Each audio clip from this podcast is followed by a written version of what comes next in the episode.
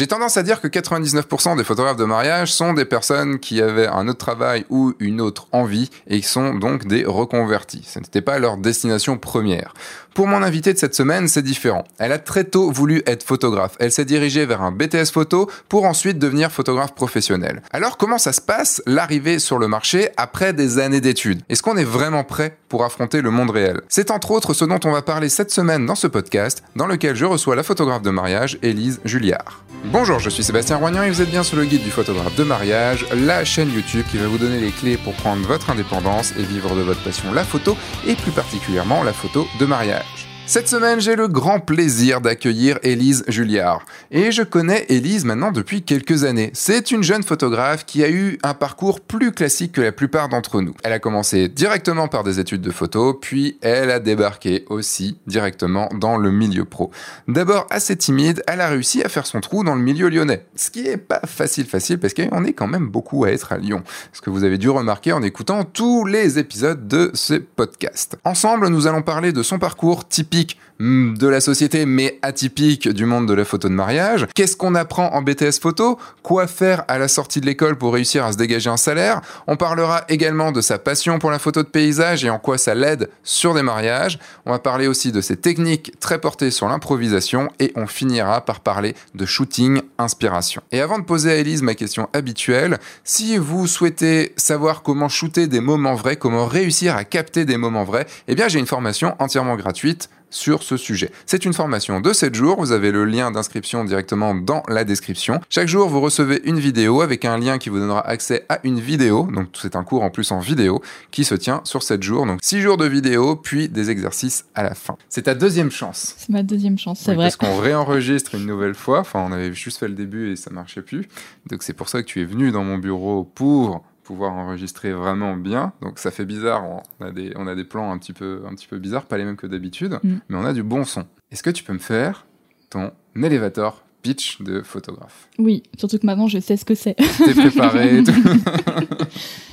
Eh bien, euh, donc euh, voilà, je m'appelle Elise, je suis photographe euh, spécialisée dans, dans le mariage principalement, donc sur Lyon ou plus généralement dans la région Auvergne-Rhône-Alpes. Et puis, bah, je suis spécialisée, on va dire, sur un aspect plutôt euh, photojournalisme de mariage. Donc, ça veut dire beaucoup de photos prises sur le vif, pas vraiment de mise en scène. Euh, voilà, les choses se passent euh, naturellement et je vais prendre des photos authentiques, quoi. D'accord. Qu'est-ce que c'est pour toi une photo authentique? Parce que comme le côté photojournalisme, tout ça, enfin, on l'entend énormément, mm. des, photos sur le vif, enfin tout ça. les gens maintenant ne veulent surtout plus de photos posées. Enfin, euh, alors c'est drôle parce qu'il y a pas longtemps, j'ai interviewé donc Yann et Catherine Fauché qui sont plus du coup sur le côté, euh, euh, sur le côté, on va dire posé. mais on est quand même plus, beaucoup plus à se revendiquer de sur le vif, du reportage, tu vois, de, tout ça. En plus, là, tu parles bien de photojournalisme. Mm. Alors, c'est quoi, du coup, pour toi, une photo authentique et ce photojournalisme Alors le côté authentique, je dirais que c'est vraiment, euh, j'interviens pas du tout et que je vais prendre des images de l'événement euh, tel qu'il se produirait, que j'ai pas à influencer l'événement de la journée. Mhm. Et après la nuance entre oui le photojournalisme, c'est vrai que c'est peut-être pas forcément le mot le plus précis que je, dirais, peut-être plus du documentaire aussi de, mariage. C'est vrai que j'ai plus de mal à distinguer les deux euh, séparément. Mais pour moi, c'est de, capter les événements de la journée, voilà, de la manière qu'elles se produiront, dans sous plusieurs angles, en essayant de, faire un lien un petit peu sur tous les événements de la journée euh, et de faire un peu une histoire, entre guillemets, sans mots. Hmm. Donc ça veut dire que tu, ne, tu n'interviens pas dans, dans, la journée, tu, tu n'as vraiment, enfin, tu n'interviens en rien dans la journée? Non, mis à part sur, on va dire, les photos de couple où j'ai un petit peu plus euh, dirigé, on va dire, naturellement les mariés, ou les photos de, de groupe s'il y a besoin, pour un petit peu aiguiller aussi. Mhm. Mais sur le reste de l'événement, non, j'interviens pas. D'accord. Euh, et ça va jusqu'au fait de ne rien bouger. Est-ce que, est que tu fais partie des photographes qui ne bougent absolument rien, des meubles, des, enfin des meubles peut-être pas parce que je te vois pas en train de, en train de, de tout. Déménager. J'ai mon entreprise de déménagement qui arrive là, non, on rechange tout. Non, mais que tu ne changes pas, genre un, parce que tu sais, il y a, y a, différents types de photographes. Enfin, moi, je suis un peu entre les deux, mais tu as ceux qui disent non, non, il faut que ce soit, ça reste comme ça, c'est le bordel, c'est pas grave, ça reste comme ça, c'est la vie. Et t'as ceux qui vont tout ranger, qui vont tout bouger, non ça ça me plaît pas, je le mets de côté et tout ça. Donc toi, tu es plutôt du côté où, où, tu bouges rien? Alors déjà, avant le mariage, on parle avec les mariés en disant bah, que tout ce tout ce qui est sur place se verra sur les photos. Donc si eux ça les dérange, bah, d'essayer de, de, réfléchir un petit peu en amont à ce qu'ils préfèrent ranger ou ce qu'ils préfèrent laisser sur place. Après, naturellement, il y a peut-être des petits objets que je peux un petit peu déplacer, que ce soit des bouteilles d'eau quand on est sur les préparatifs et que sur une table il y a des bouteilles d'eau ou euh, du sopalin, ce genre de choses un petit peu euh, indésirables. Là, j'aurais je vais avoir tendance à les décaler quoi. Mais après enlever des euh, des meubles ou des décos, non ça je le fais pas. Bah, c'est plus enfin de mon expérience c'est quand même plus le pendant les préparatifs où là il peut y avoir, euh, enfin tu sais, on a tous vécu la chambre de la mariée euh, complètement en bordel ou la chambre du marié aussi, enfin tu sais, plein de trucs partout, euh, des sacs partout, surtout s'ils venaient de s'installer ou pire quand c'était leur, leur chez eux où c'est un peu le bordel et tout. Donc là vraiment tu, tu bouges pas. C'est moi qui vais bouger. Je vais choisir mon angle pour éviter de voir les choses indésirables hmm. ou alors je vais essayer de trouver un autre endroit si c'est vraiment trop compliqué quoi. D'accord. Mais ça m'est arrivé qu'une seule fois où justement les mariés venaient de s'installer bah, chez eux, donc c'était encore un peu en cours de, de déménagement. carton, tout ça Voilà, carton, et euh, justement c'était pile euh, la pièce avec le plus de carton où elle voulait se préparer. Et dans ce cas-là, en fait, euh, j'ai cadré que sur elle, vraiment focus sur, sur la mariée, d'autant plus que les cartons étaient tous d'un côté, mhm. mais en face il y avait un miroir, vraiment une, porte murale. Facile, quoi. Donc j'ai fait, bah tu vas te mettre devant la fenêtre et puis tu bouges plus. D'accord. Et c'est euh, comment tu appréhendes le, le lieu quand, enfin, c'est vrai qu'on n'en a jamais trop parlé comme ça sur le podcast. Euh, comment, quand tu arrives sur un lieu, comment tu, tu l'apprends? Est-ce que tu le connais déjà? Est-ce que à part le fait que tu en aies discuté avec les mariés sur ce qu'ils voulaient ou pas voir apparaître sur leurs sur leurs photos et tout, euh, est-ce que tu as déjà visité les lieux? Est-ce que tu fais un travail de repérage? Est-ce que tu demandes des photos? Enfin, Rien de tout ça, non. Justement, il y a des fois des, des mariés qui me demandent si j'ai besoin de venir en avance. Et moi, je préfère ne pas venir justement et me laisser un petit peu euh, inspirer sur le, sur le moment. Mhm. Et puis, euh, et puis je m'adapte en fait à la situation, à la lumière, euh, ce genre de choses. Quoi. D'accord, c'est, c'est vraiment une volonté de ta part? Ouais. Ok. Comment tu te sentirais? En fait, moi, quand, moi, je fais pareil que toi. D'un, parce que ça m'emmerde en fait d'y aller, parce que ça prend du temps, c'est ça le truc. Et de deux, parce que bah, on sait jamais comment ça va se passer le jour J. Il peut y avoir une, lumière différente, il peut y avoir des gens, il y aura des gens différents, il y aura un agencement qui peut être différent. Euh, toi, tu donc ok, donc tu sais pas comment c'est, enfin t'arrives. Euh, et, comment ça se passe quand, par exemple, tu arrives dans, imaginons que ce soit des mariés qui se préparent chez les parents et euh, dans la maison familiale, tout ça, comment tu, comment tu gères ton arrivée? Eh ben, j'arrive, déjà, je me présente un petit peu, euh, je vais voir là, où le marié ou les deux, s'ils sont tous les deux sur place. Après, je vais dire bonjour aussi à tous ceux qui sont présents.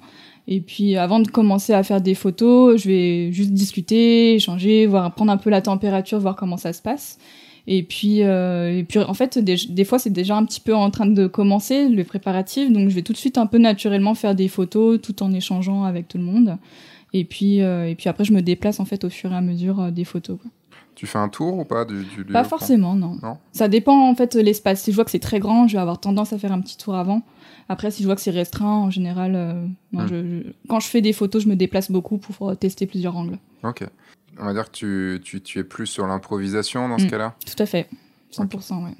Comment tu as développé ça? Enfin, C'est quelque chose que tu as ressenti, que tu t'es dit, ok, c'est comme ça, c'est quelque chose par rapport à, tes activités de photographe à côté, euh, sur le fait que tu. Parce alors, je l'ai dit dans, dans l'intro, mais que tu, euh, tu fais des photos de paysage aussi. Donc, là, je suis un peu parti dans plein de choses, mais à mon sens, la photo de paysage, je vais faire le, faux naïf, la photo de paysage, j'ai l'impression que c'est quelque chose de très préparé. Il faut aller à un endroit pour euh, à telle heure et tout ça.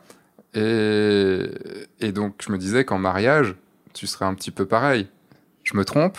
Bah, c'est rigolo parce que moi, en photo de paysage, je prépare rien du tout. du coup, je pense que c'est pour ça aussi que j'improvise beaucoup sur du mariage et que les deux sont, sont un peu complémentaires au final. Euh, j'improvise parce que c'est ce qui m'attire et c'est ce qui m'inspire le plus. C'est vrai que si j'ai tendance à trop réfléchir, euh, bah, je suis moins dedans, je suis plus concentrée sur de la technique et pas forcément sur euh, l'instant, l'instant, ce qui se passe, les émotions ou les gens. Et inversement, bah, pour faire le lien avec la photo de paysage, comme, euh, comme tu disais, euh, c'est pareil, on a beau rechercher certains lieux, euh, la météo fait que ça peut complètement changer l'esprit qu'on se faisait du lieu, et puis on va peut-être s'attarder sur autre chose au final. Donc j'ai arrêté un peu d'organiser mes, sorties photos de nature parce qu'au final, bah, je préférais être inspirée sur ce qui se passait le jour J. Donc un peu à la même manière que la photo de mariage au final. Est-ce qu'on pourrait dire dans ce cas-là qu'on y va un petit peu au petit bonheur la chance? Enfin, C'est en gros, on a de la chance s'il se passe des trucs ou, pas alors sur le mariage ou sur la photo de nature? Bah, Là, c'était plus en réaction à la photo de nature parce que tu vas bouger beaucoup et t'es pas sûr qu'il se passe quelque mm. chose. Après, sur un mariage, normalement, il se passe des choses. Tout le temps, Normalement. Mais euh, comme en plus, toi, tu ne, tu ne guides pas, tu, tu, tu regardes ce qui se passe et tu prends les photos sans, sans vraiment agir, comme si tu n'étais pas là. Bah, en gros, s'il se passe rien, tu peux trop rien prendre en photo. Donc, comment, comment tu gères cette partie-là? Parce que, enfin, si on part sur tes, sur tes photos de paysage, T'as pas peur à chaque fois qu'il se passe rien? Bah, C'est un peu l'inconvénient de la photo de paysage ou de nature, même en général. On pourrait même aller dans l'animalier. C'est qu'il y a beaucoup de sorties où il se passe rien. et donc, bah, faut accepter. Hein, c'est le jeu. Euh, mm. Là, encore hier, j'étais en montagne, il faisait grand ciel bleu et c'est pas du tout ce qui m'inspire. Donc, bah, je fais pas de photos de paysage pour le coup. T'as même pas cramé parce que j'ai mis la crème solaire. Ah. Moi, j'oublie toujours de mettre de la crème solaire quand je pars comme ça. Ouais. C'est bon, maintenant, je me fais plus avoir. voilà, et puis après, sur le côté, euh, côté mariage, bah, vu qu'il y a des gens, il se passe forcément quelque chose. Euh, ça peut être des regards ou euh, même des fois dans, dans des gestuels, notamment au niveau de, de la mariée.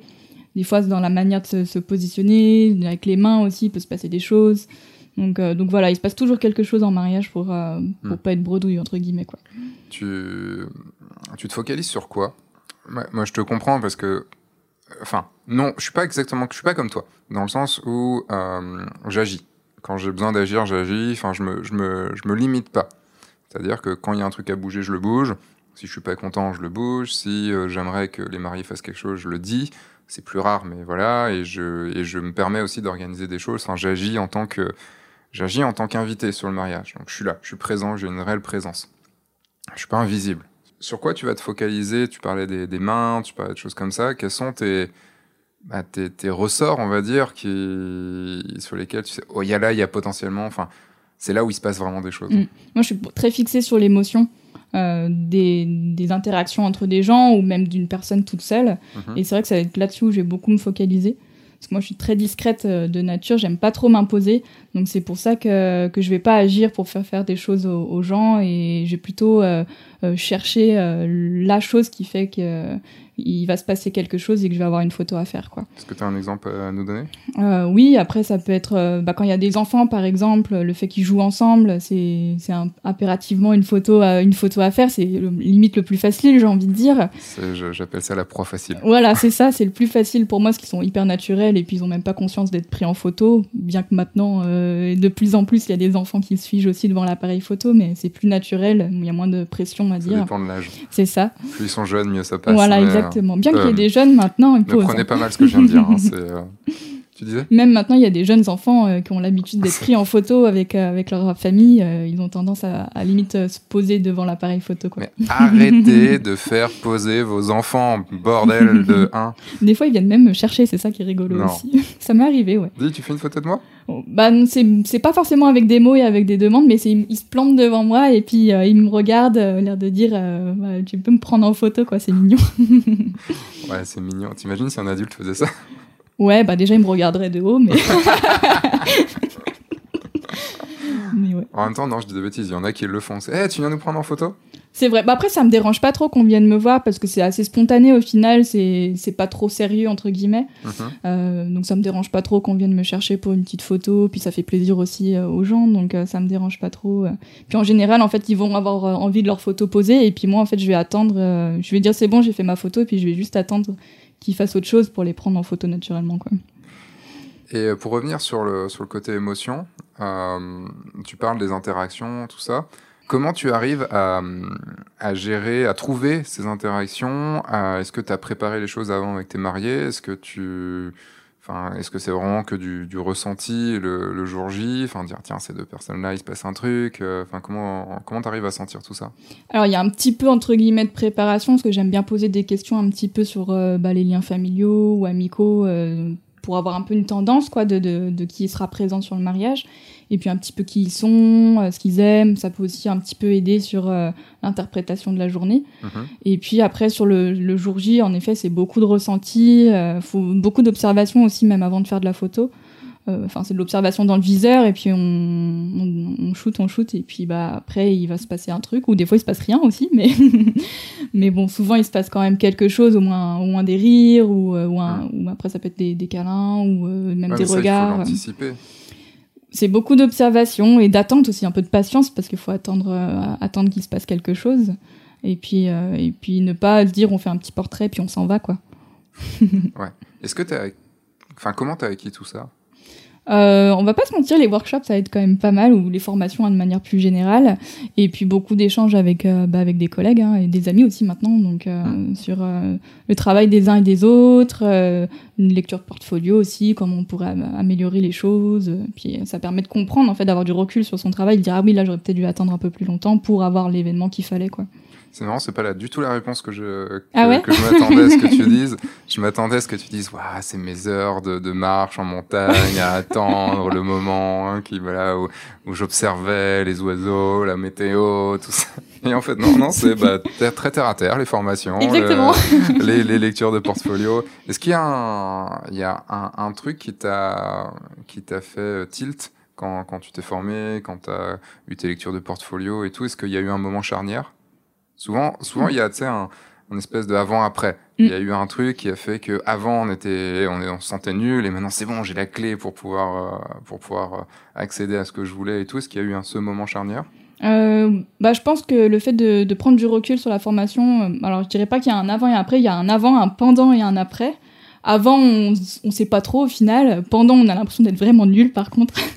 et après, on, on, on se bouge un petit peu pour faire autre chose, pour sortir un peu de, de sa zone de confort, essayer de, bah, aussi de se renouveler, hein, parce que c'est vrai que euh, plus le temps passe et plus on se dit mince, j'ai l'impression de pas faire tout le temps la même chose, mais d'avoir un, un palier entre guillemets. Mm. Et, euh, et c'est vrai de faire des formations et puis de, comprendre un petit peu comment comment ça se passe et comment faire. Bah, ça permet de se dire qu'après, oui, il faut. euh, on comprend que oui, là, il fallait attendre plus longtemps ou se positionner différemment. euh. Parce que là, il y a le côté formation mariage, mais tu as suivi plus de, de, de formations que ça, parce que tu as fait une école photo. Oui. Euh, C'était euh, d'ailleurs un, une des raisons du pourquoi je voulais sur, son, sur ce podcast, puisque euh, toi, tu fais partie des, des rares personnes qui savaient ce qu'ils voulaient faire et qui ont fait une école photo pour pouvoir y arriver. C'est ça. Parce que la plupart des, euh, j'ai pas les vraies stats, hein, mais je me dis que 80, au moins 98-99% des gens en photographie euh, pro sont des reconvertis, Mm. Euh, enfin des gens qui euh, qui faisaient autre chose et qui se sont dit tiens pourquoi pas? Alors plus ou moins tard dans leur vie, hein, mais euh, mais au moins des reconvertis. Toi non, c'était euh, c'était dès le début. C'est ça. Est-ce que tu peux nous, nous donner ton parcours? Oui, bien sûr. Merci, Ben, c'est très cool. Je t'en prie. Ah, c'est quand je me dis, mais est-ce que tu peux... Bah oui, je vais te le donner, ton mon parcours, ça on en avait. non, non, en fait, je vais rester là. Bon, bah tant pis, c'est pas grave, on va parler d'autre chose. Et sinon, qu'est-ce que tu aimes manger? Ah, à peu près tout, ça va.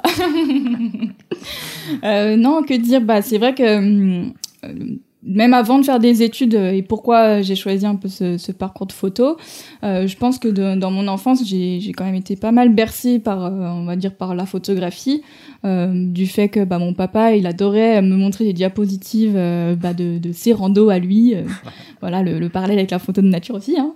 Donc, euh, ses randos, ses voyages. Donc, euh, le fait de déjà avoir des, ce petit rituel euh, photo, euh, photo diapo, bah, ça m'a un petit peu donné une culture, je dirais, même si elle n'est pas forcément très grande, mais euh, une petite base en tout C'est cas. toujours ça. Et puis, euh, et puis après, c'était, oui, on, quand, après avec euh, les appareils photo, bah, toujours un petit peu l'envie d'y toucher, quoi. Bien qu'avec le numérique, ça soit plus pratique qu'en argentique quand on est jeune. Là, on est, on, on est vers quel âge pour toi? Euh, jeune, hein, quand même une dizaine d'années, je dirais, quelque chose comme ça. Euh, Et ça veut dire c'est quelle le tout année? début du numérique. Ouh là là. Euh, attends, j'avais quel âge? C'était en quelle année quand j'avais 10-12 ans euh, Bah, tu prends ton... euh, ton, fin, ton- 2000, euh, fin 2000, ouais. Quelque chose comme ça. Je suis en 94, ouais, donc, quelque chose comme ça, ouais. Ok, donc t'avais 10 ans, c'est plutôt 2004. Ouais, quelque chose comme ça, quoi. Ok, donc 2004, la deuxième, 2006, partie quoi. de, la deuxième partie des années 2000. Voilà, c'est ça. Donc euh, un petit peu déjà avoir euh, l'envie de faire des photos à la place euh, bah, des parents quand on part en voyage ou quoi, quoi. Papa, papa, tu fais des photos de merde, laisse-moi. Et c'était pas pour les prendre eux en photo hein, d'ailleurs, mais. et puis bah après j'ai eu envie d'avoir euh, bah, mon propre appareil photo, mon propre réflexe, et puis bah euh, fallait casser la tirelire et puis y aller hein, entre guillemets. Et euh, j'aurais pu avoir le soutien de, mon papa vu qu'il connaissait un peu le- les réglages argentiques pour me former entre guillemets sur le numérique, mais ça le dépassait un petit peu quand même.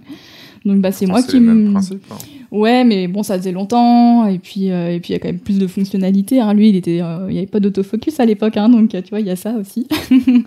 donc là, c'est un petit peu moins autodidacte où j'ai commencé à, à, me former par moi-même et en touchant un peu à tous les boutons. Parce que je déteste lire, donc euh, les livres photos, euh, voilà. Quoi. tu n'as pas lu ton manuel? Non, pas du tout. Et je n'en lirai jamais. C'est un petit peu mon, Mais pourquoi? credo. Ça, je, ça m'énerve. je préfère chercher, en fait.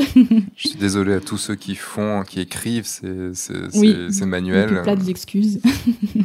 je ne, les vous lira jamais. donc voilà, et puis et ça... si on en faisait un podcast d'un manuel? D'un manuel euh, photo? Ouais. Oh, putain, ce serait drôle. Comment ne pas lire les manuels? Non, alors ça, non, j'ai déjà fait une vidéo sur, euh, sur pourquoi il fallait lire les manuels, mais ce serait marrant, genre, tu vois, je prends le, manuel de mon Z7 II et puis je le lis euh, en podcast. Mm. Je suis pas sûr que tu aies beaucoup d'audience, mais. Euh, ah, bah, des fois, ça fait chier de lire. Donc, si tu as quelqu'un qui te le lit pour toi, ça peut. Ah, en l'écoutant, ouais, c'est vrai. Pendant que tu travailles, peut-être que. Il y a un truc, y a un je suis pas sûr que ça servirait vraiment. Non. Donc, bref, moi, j'en lis pas du tout je touche à tout, je touche à tous les boutons et en fait j'ai c'est comme ça un petit peu que je me suis formée entre guillemets hein, en touchant à tout et voyant ce qui se passe. Et puis bah finalement ça m'a bien plu de, de, voir ce qui se passait et donc j'ai voulu euh, aller plus loin en, en me formant bah, en, en études là pour le coup. Qu'est-ce que tu as découvert euh, qui t'a vraiment plu? Est-ce qu'il y a, y a un truc particulier dans... Avant que je sois en formation? Ouais, quand, dans, quand tu touchais un petit peu à tous les, à tous les boutons, quand tu essayais plein de trucs, il y a un truc qui t'a... Ouais, bah, les variations de lumière, hein, parce que moi c'est vrai que je m'étais dit, si j'achète un, un, réflexe, c'est pas pour être en automatique, donc euh, bah, on commence avec les programmes de priorité, vitesse ou ouverture, et puis après on, on essaye avec le M, là, le manuel, qu'est-ce qui se passe?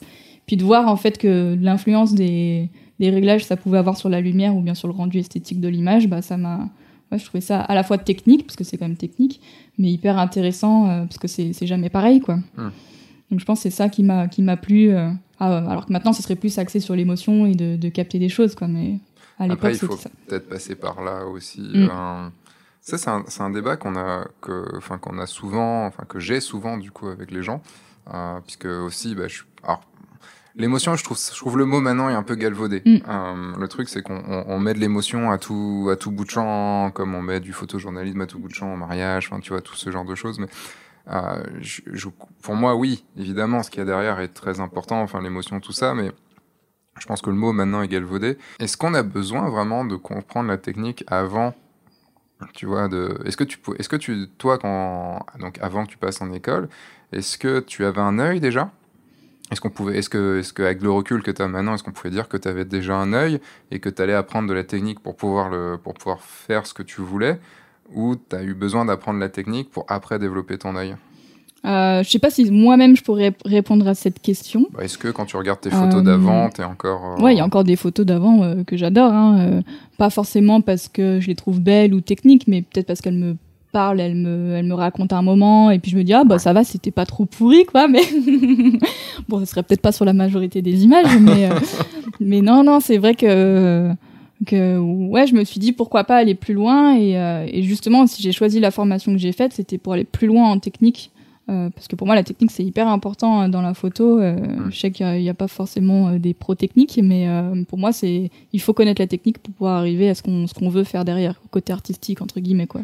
Donc là, on peut dire que tu connais ton boîtier à fond il y a toujours des choses à découvrir, mais ouais, principalement je le connais. Et euh, quand même moi je fais des, des petits stages euh, pour euh, pour ceux qui veulent s'initier à la photo, j'ai eu des clients qui m'envoyaient leur, leur manuel et je leur disais désolé je l'ai pas lu, on va faire ça en, en direct quoi. Et puis puis quand je cherchais leur réglage, bah ouais, je, je, bidouillais cinq minutes sur leur appareil photo pour trouver où c'était quoi. Hmm. Et ouais, du coup, il faut connaître quoi. Ok. Donc, est-ce que tu te considérais comme une photographe technique? Ouais, je dirais que ouais, plutôt technique, ouais. D'accord. Ok. C'est marrant pour quelqu'un qui, du coup, parle d'émotions et mm. tout ça, et de se dire, ok, je suis photographe technique. Je suis euh, technique dans le réglage, mais peut-être pas forcément dans la compo. D'accord. Ok. Donc technique boîtier, ouais. mais pas technique règle, règle de composition. Ouais, ça, je suis plus au feeling. Ok. Mm. Euh, donc là, on était à la période où tu touchais à tout, que tu as appris la technique, tout ça et tout. Là, c'était 2008-2010, euh, à peu près là où j'ai commencé un peu à bidouiller le, boîtier. Parce que là, avais, 2010, tu avais 16 ans. Euh, ouais, c'est ça. Donc, tu arrivais à ton bac, pas très loin, dans, dans deux ans. Euh, ouais, je rentre au lycée. 18 ans, euh, le bac. Oui, je sais pas, moi j'ai fin d'année, donc c'était 17 ans pour moi. Donc à 16 ans, j'étais déjà en. Ah, t'étais déjà en terminale Non, non. Si Si, si, bah Ok. si. À 16 ans, j'étais en terminale puisque je suis de fin d'année. D'accord, Donc ouais. je suis passé à 17 en décembre et donc j'ai eu mon bac à 17 ans et demi. Sans- Ok. j'ai- pas passé classe ou autre, hein, c'est juste Ouais, euh, ouais. l'année qui fait que quoi. Non, mais je vois. Euh, du coup, euh, bah, je vais peut-être revenir un peu avant le bac, parce que moi, c'est dès, le, dès la fin du collège où il faut commencer un peu à avoir une orientation pro. Hein. Alors j'espère que vous suivez parce que là on est revenu au début du collège.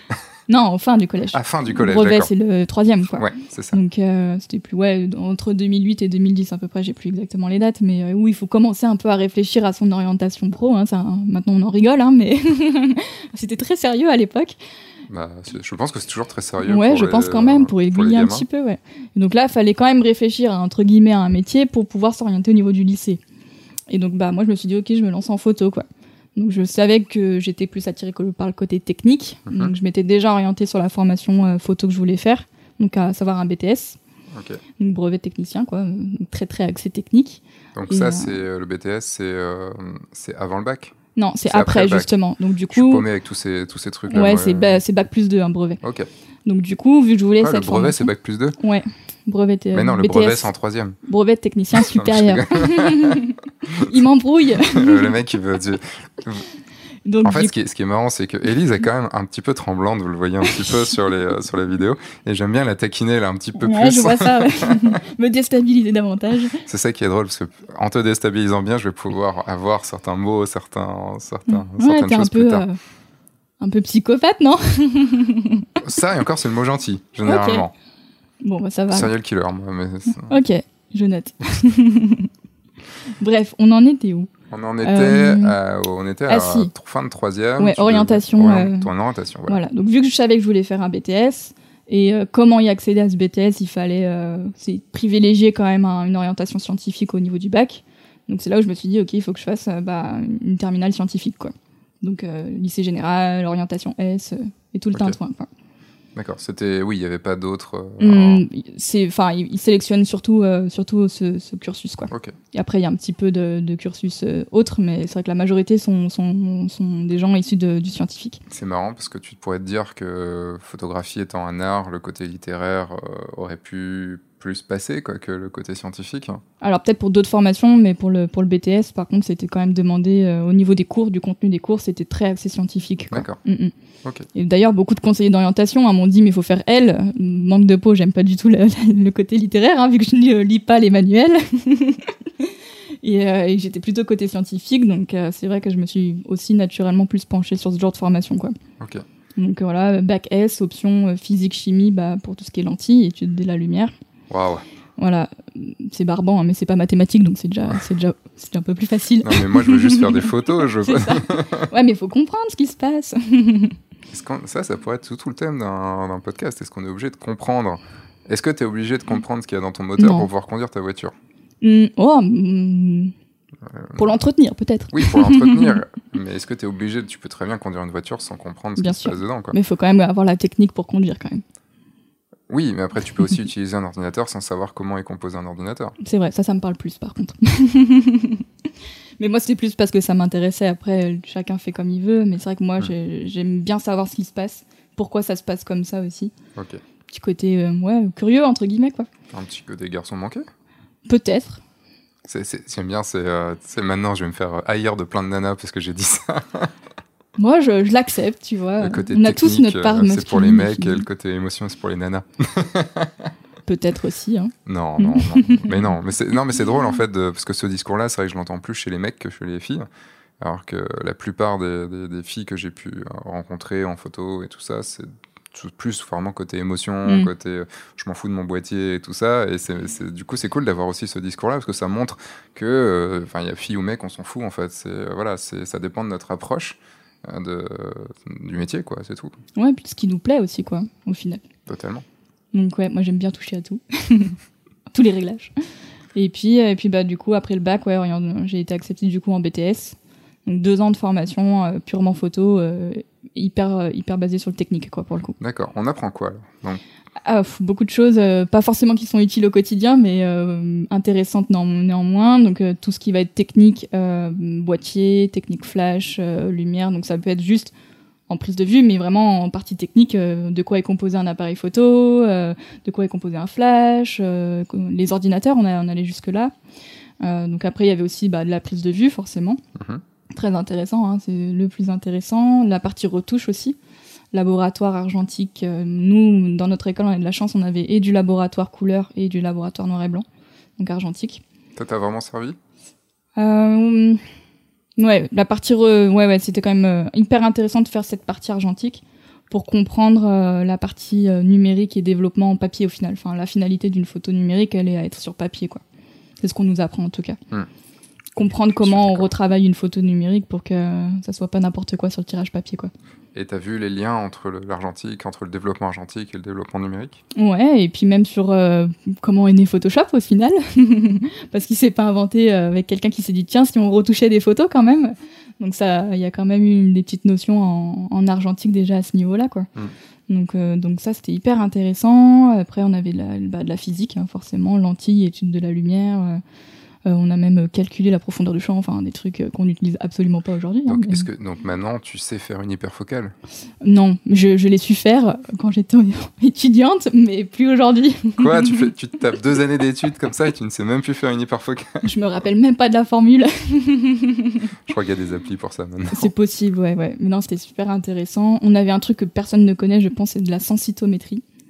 Ouais, alors si je... Sensitométrie. Alors, Métrie, donc c'est mesurer. Mhm. Sensito, donc sensibilité. Ouais, il y a, y a, de l'idée. sensibilité de quoi? Ça va pas être sensibilité de la lumière, je pense. Sensibilité de la pellicule, sensibilité du, du capteur. Alors c'est assez flou, hein, mais euh, pour moi, ce serait l'étude de la lumière en fait. L'étude de la lumière, carrément. Ok. Voilà, c'était euh, bah, par exemple euh, n'importe quel objet renvoie de la lumière. Bah fallait le mesurer et compagnie. Ok. Ouais, ouais. Ah ouais. Donc, euh, t'es quoi avec le, le posemètre Ouais, euh? Il y avait ouais, bah, le, le posemètre. Euh, enfin, après, il y avait des formules, hein, c'est pareil, là, c'était vraiment très, très, le côté très euh, technique, quoi. Et ça, ça te sert maintenant? Est-ce que tu. Est-ce je pourrais penser à ce que tu dis, que tu pourrais arriver dans un endroit et savoir que là, il faut que tu te mettes à tel réglage et t'es bon? Alors, pas forcément tel réglage, mais par contre, ça, ça, nous permet de se dire attention, par exemple, un objet noir ou un environnement très sombre, forcément renvoie moins de lumière, donc on sait qu'on aura besoin de de régler d'une certaine manière son appareil photo pour avoir une quantité de lumière suffisante. Ouais, excuse-moi, faut pas, faut pas deux ans d'études pour savoir ça. Non, c'est sûr, mais ça permet aussi de, enfin, c'est technique, hein, c'est sûr. Et dans la pratique, je sais pas comment on le mettra en œuvre, mais ça permet de comprendre pas mal de choses, quoi. Après, ça, ça allait même sur euh, euh, tout ce qui va être aussi euh, les interférences de lumière, euh, fonction des, vies, des surfaces, hein, que ce mm. soit une vitre, que ce soit un prisme, que ce soit une table, plein, pas mal de choses. Quoi.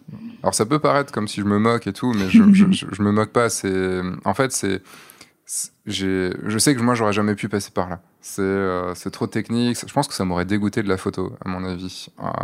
et c'est en fait j'aimerais j'aime en te posant ces questions là j'ai envie de savoir à quel point ça peut nous servir dans notre métier de maintenant. Ouais, alors là, ouais, pardon, Parce que c'est euh, c'est un apprendre des techniques. C'est pour ça que chaque fois je te demande si mm. ça te sert maintenant, c'est est-ce que c'est est-ce que c'est quelque chose qui fait maintenant partie de ton bagage et qui te permet plus facilement de faire des photos maintenant, d'être passé par là? Ou est-ce qu'au final, c'est comme euh, moi quand j'ai passé mon, mon, bon, mon, QCM de drone, euh, où au final, dès que j'avais eu mon, mon, théorique de drone, euh, je savais plus les 4, les 4 cinquièmes des réponses. Quoi. Hmm. Mais je vois ce que tu veux dire. Euh, bah, forcément, on va dire tout le bagage technique que j'ai eu pendant deux ans, bah, ça m'a un petit peu formé. C'est devenu un automatisme en fait sur des choses, de, sur tout ce qui va être prise de vue. Euh, et labo, enfin la retouche quoi, pas, principalement, c'est là les deux choses que j'utilise le plus. Mhm. Euh, et puis c'est devenu, c'est tellement entre guillemets dans la tête ou enfin dans les réglages que, que c'est automatique quoi. C'est vrai que ce serait difficile à l'expliquer, voir si au final sans cette formation j'aurais pu euh, en arriver là.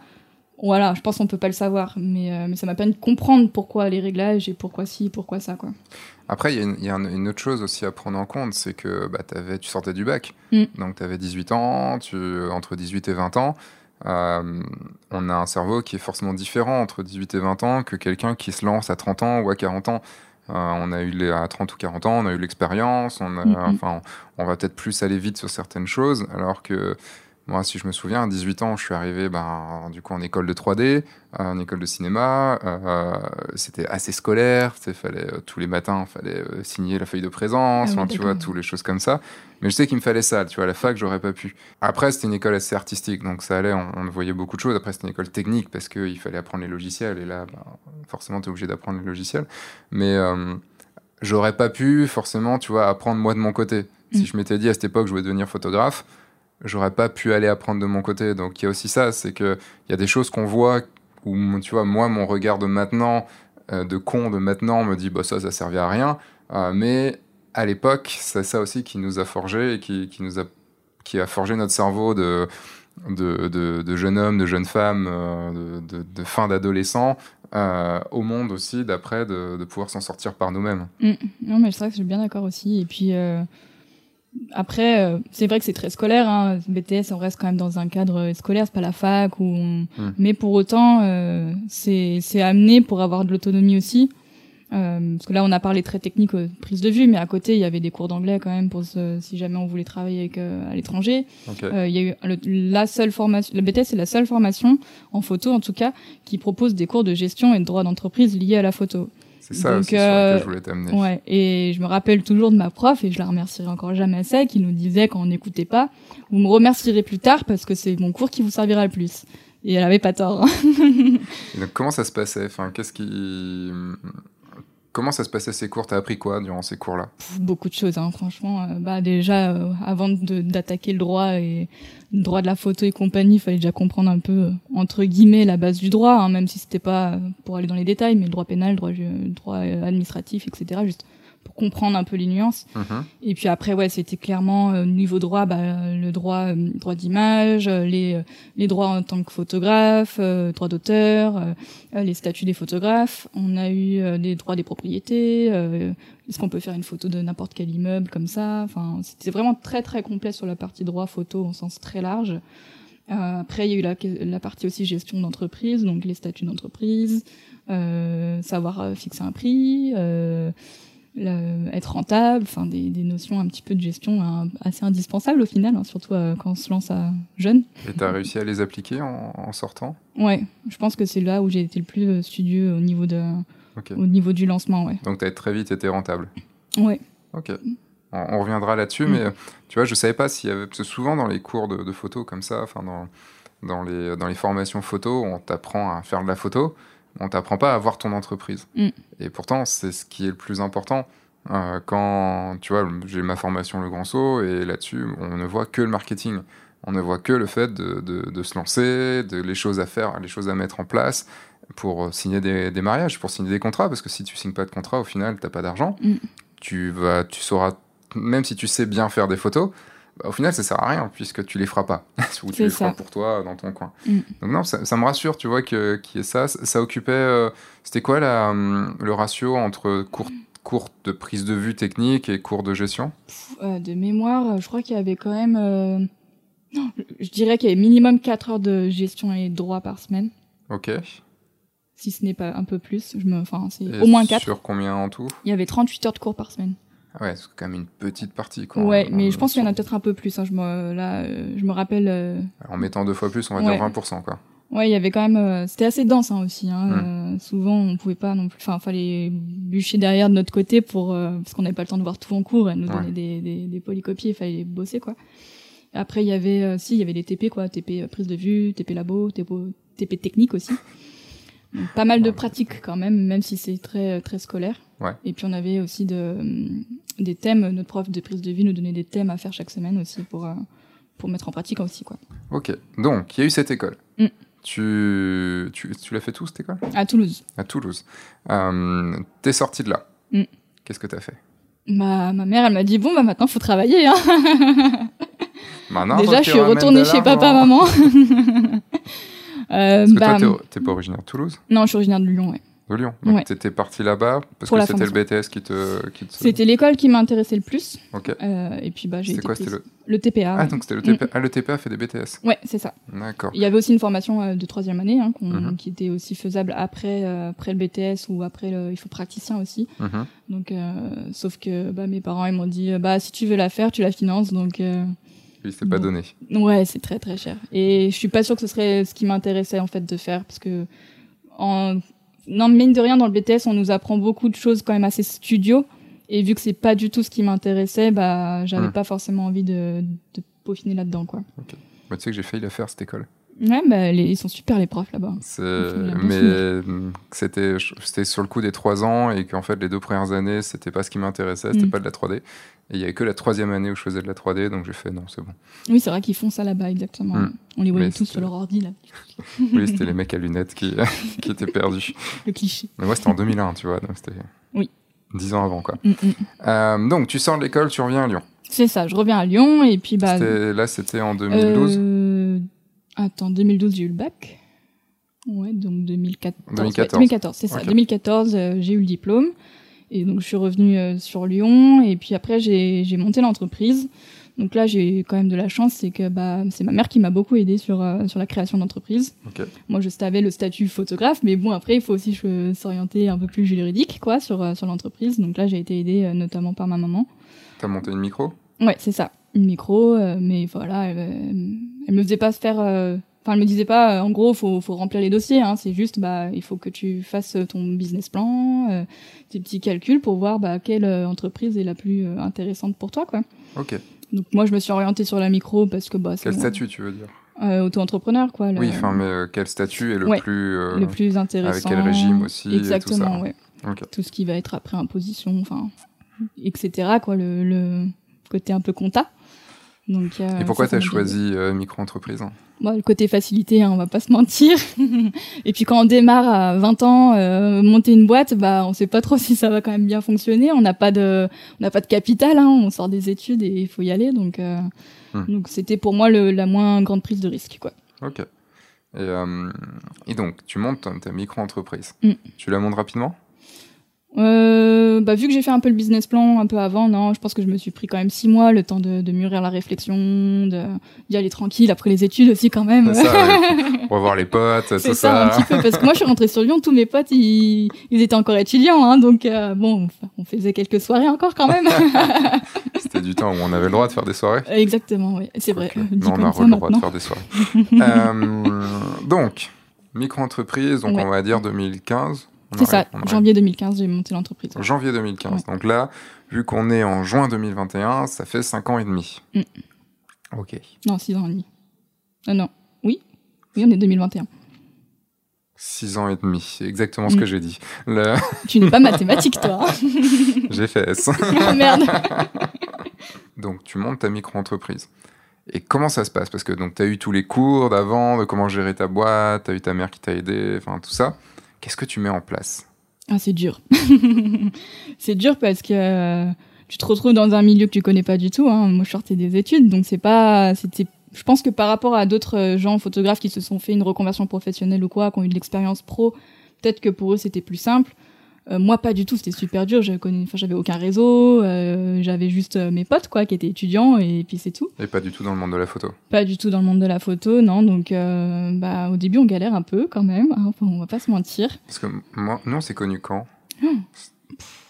J'étais déjà avec Jess à l'époque? Ouais. Oui, parce que c'était en 2015, donc c'est 2016, quelque chose comme ça? C'était assez rapidement, ouais. Ouais. euh, Peut-être un an ou deux ans après l'entreprise, le Parce- début, ouais. Parce qu'en gros, tu comment, enfin, t'as as voulu créer un réseau du coup à ce C'est moment-là. ça. Donc en fait, j'ai contacté euh, bah, la première photographe que j'ai contactée sur Lyon, euh, justement pour euh, pour apprendre un petit peu le métier au sens pratique, quoi, Mhm. euh, de l'accompagner sur des prestations ou éventuellement si elle avait besoin un petit peu de, de renfort sur des prestations, de, de l'accompagner, quoi. Ok. Et puis bah, je la remercie parce qu'elle m'a quand même pris sous son aile. Emmeline Corvelin, qui est sur Lyon. Eh ben merci Émilie. Voilà, donc bah, je suis toujours en contact avec elle, hein, donc lui fais des bisous. donc quoi, qui m'a pris sous son aile et qui m'a beaucoup fait travailler au final, donc, euh, donc ça m'a appris le, le vrai quoi. T'as trouvé, enfin, c'est la première que t'as trouvée? Enfin, c'est la première à qui t'as demandé? Ouais, T'as eu de la chance parce que Ouais. le nombre de, de, de, de- gens qui se lancent, qui contactent des photographes et qui, qui se prennent un vent mais monstrueux dans Mm. la gueule. euh, en plus je suis très timide, donc moi je pousse pas trop, euh, je, je vais pas euh, un peu entre guillemets harceler les gens pour avoir le truc quoi. Donc euh, c'était un petit mail tout discret et puis au final elle m'a appelé, elle m'a dit bah écoute euh, ça m'intéresse, euh, bah est-ce qu'on peut se rencontrer, boire un coup quoi. Qu'est-ce que tu lui avais proposé? Bah, je lui avais proposé de, justement de, de, voir un peu comment elle travaille en l'accompagnant et que si jamais elle avait besoin sur des prestations d'un second ou quoi, bah que, que je me rendais disponible pour pour elle quoi. Ok. Donc, parce que c'est, enfin, c'est bien de savoir ça parce que le, beaucoup de gens veulent, enfin, trouver une, un petit poste de second pour commencer, mm. pour voir le métier, pour tout ça parmi tous ceux qui se reconvertissent. Et, euh, et c'est pas évident d'aller euh, d'aller chercher et tout. Bon, du coup, toi, t'avais envoyé plusieurs mails ou C'était le seul que j'ai envoyé. C'est le seul. Ouais. donc coup de chance. Ouais, beaucoup de chance. Parce que je suis très timide et puis que ouais, la première année, comme je disais, j'y allais tranquille. Il y avait encore les soirées étudiantes, quoi.